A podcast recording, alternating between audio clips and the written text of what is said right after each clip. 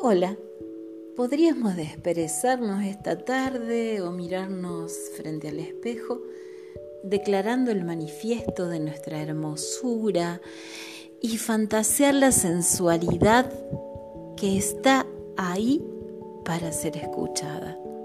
Podríamos hacer clic en el reproductor de audio y bailar meneando las curvas de la cadera, olvidando por un rato los guiones repetidos y dejar salir a esa mujer que sin esfuerzo acariciara sus piernas delgadas o gruesas, sus tetas redondas o un poco más sueltas, su hechicera sonrisa setentona o apenas quinceañera.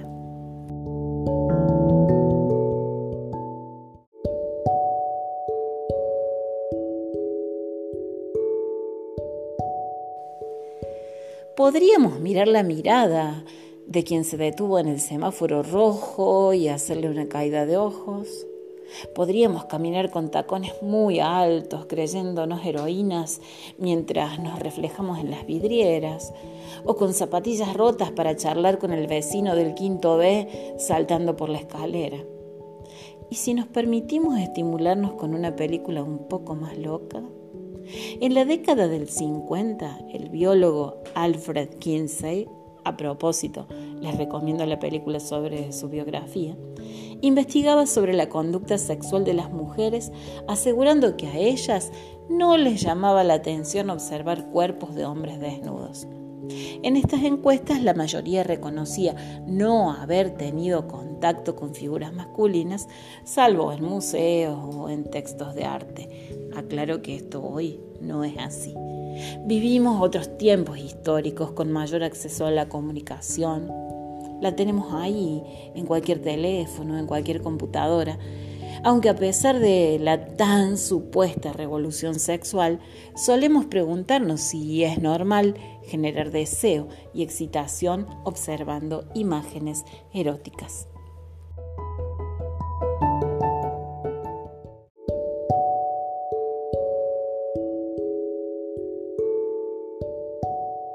Mujeres, a pesar de la biología, los varones no son dueños de la imagen.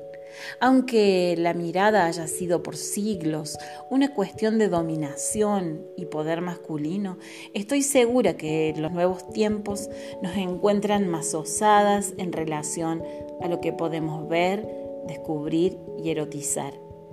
Quizás a ellos les cueste demasiado, aún hoy, ser mirados desaprovechando esa deleitable oportunidad de reposar para que nosotras también contemplemos su geografía.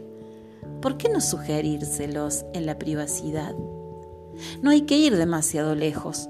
Nos tenemos a nosotras mismas para ser creativas. Una manera lúdica de repensar la mirada sería salir a dar un paseo, también por la intimidad, cámara fotográfica en manos. Solo hay que abrir los ojos, apasionarse, ser ocurrente y clic, disparar.